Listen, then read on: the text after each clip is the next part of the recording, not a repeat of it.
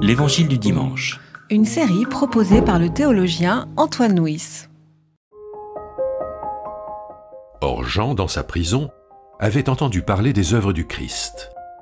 Il envoya ses disciples lui demander Est-ce toi celui qui vient Ou devons-nous en attendre un autre?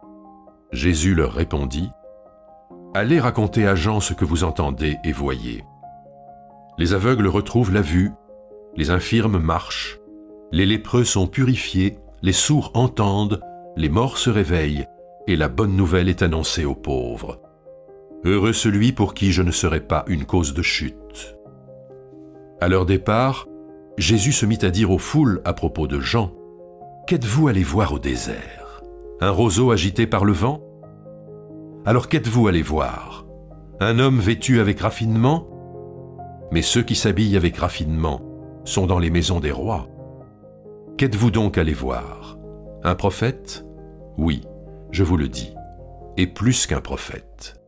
C'est à son sujet qu'il est écrit Moi j'envoie devant toi mon messager, pour frayer ton chemin devant toi. Amen, je vous le dis, parmi ceux qui sont nés de femmes, il ne s'en est pas levé de plus grand que Jean le baptiseur. Cependant le plus petit dans le royaume des cieux est plus grand que lui.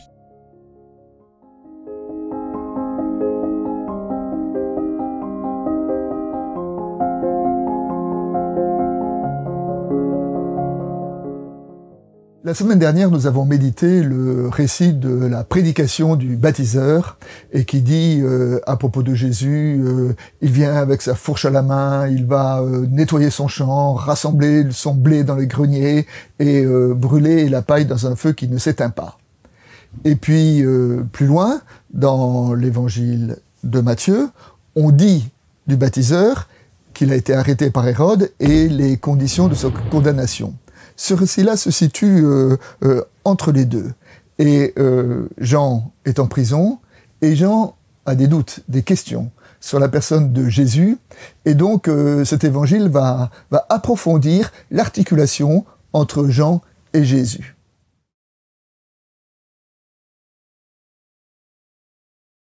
Jean est donc dans sa prison.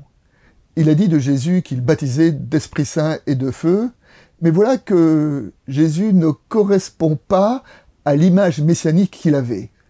En effet, dans les quelques passages qui précèdent, euh, Jean a vu ou a entendu parler des œuvres de Jésus.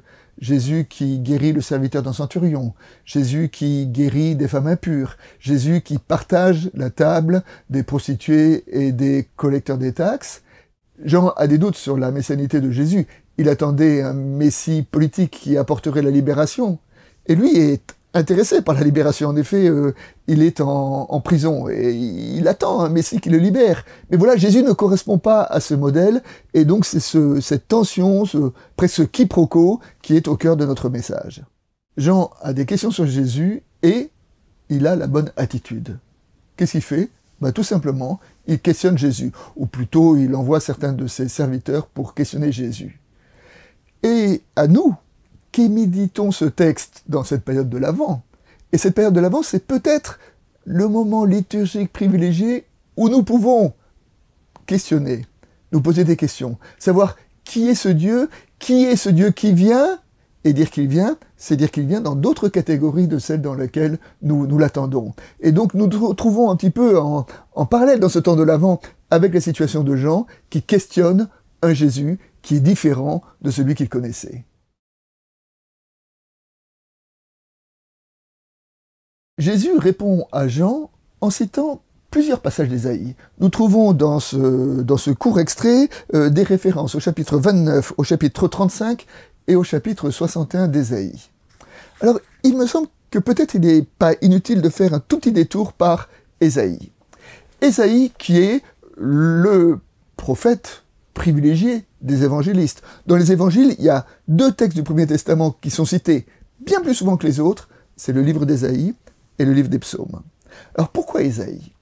La particularité d'Ésaïe, c'est que c'est un livre qui s'étale sur plusieurs siècles, puisqu'il rend compte à la fois de la chute de Samarie en 722 avant Jésus-Christ, du siège de Jérusalem par les Assyriens en 701 avant Jésus-Christ, de la chute de Jérusalem en 587 et du retour d'exil en 530. Donc on voit, le livre s'étale sur deux siècles. Et dans ces deux siècles, le, peuple va opérer un, changement de catégorie religieuse, notamment à travers l'expérience de l'exil.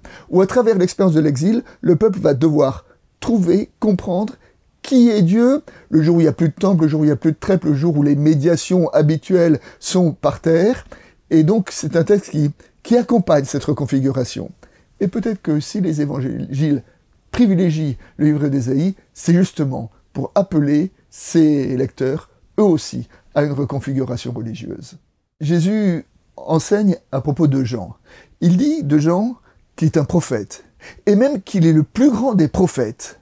Là, il cite un verset, cette fois-ci de Malachie, quand il dit « Il est le messager qui prépare le chemin ». Ce verset-là se trouve dans le dernier chapitre de Malachie, qui est le dernier livre du Premier Testament dans nos Bibles chrétiennes, hein, et qui nous dit que vraiment, il se trouve à l'articulation entre le Premier et, le Nouveau Testament. Et c'est dans cela que, dans les catégories du Premier Testament, Jésus dit, Jean est le plus grand des prophètes. Jean est le plus grand. Mais aussitôt il ajoute, mais le plus petit dans le royaume de Dieu est plus grand que lui. En disant cela, Jésus invite ses interlocuteurs à changer euh, son évangile, de ne plus être dans l'évangile du jugement, comme Jean disait à propos de Jésus, il a sa pelle à vanner dans la main, il va nettoyer son air, pour entrer dans, l'évangile, du royaume, qui est l'évangile, selon les catégories de ce texte, dans lequel euh, les lépreux sont purifiés, les infirmes sont relevés, euh, et l'évangile est annoncé aux petits.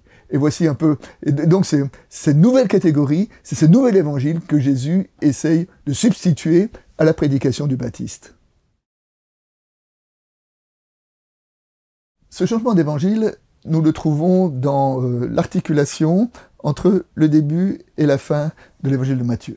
Au début de l'évangile de Matthieu, euh, dans le sermon sur la montagne, à un moment Jésus dit Beaucoup me diront en ce jour-là, Seigneur, Seigneur, n'est-ce pas en ton nom que nous avons parlé, en prophète, par ton nom que nous avons chassé des démons, par ton nom que nous avons fait beaucoup de miracles? Alors je leur déclarerai, dit Jésus, je ne vous ai jamais connu, éloignez-vous de, de moi, vous qui faites du mal.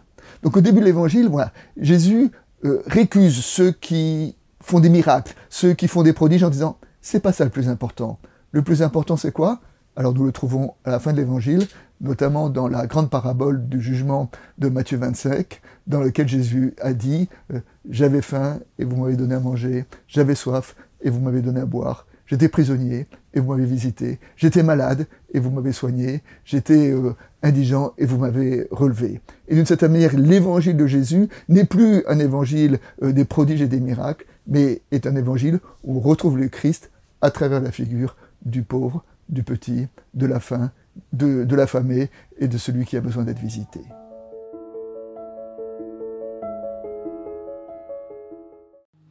C'était L'Évangile du dimanche. Une série de regards protestants. Enregistrée par Antoine Nuis. Voix off, Dominique Fano-Renaudin.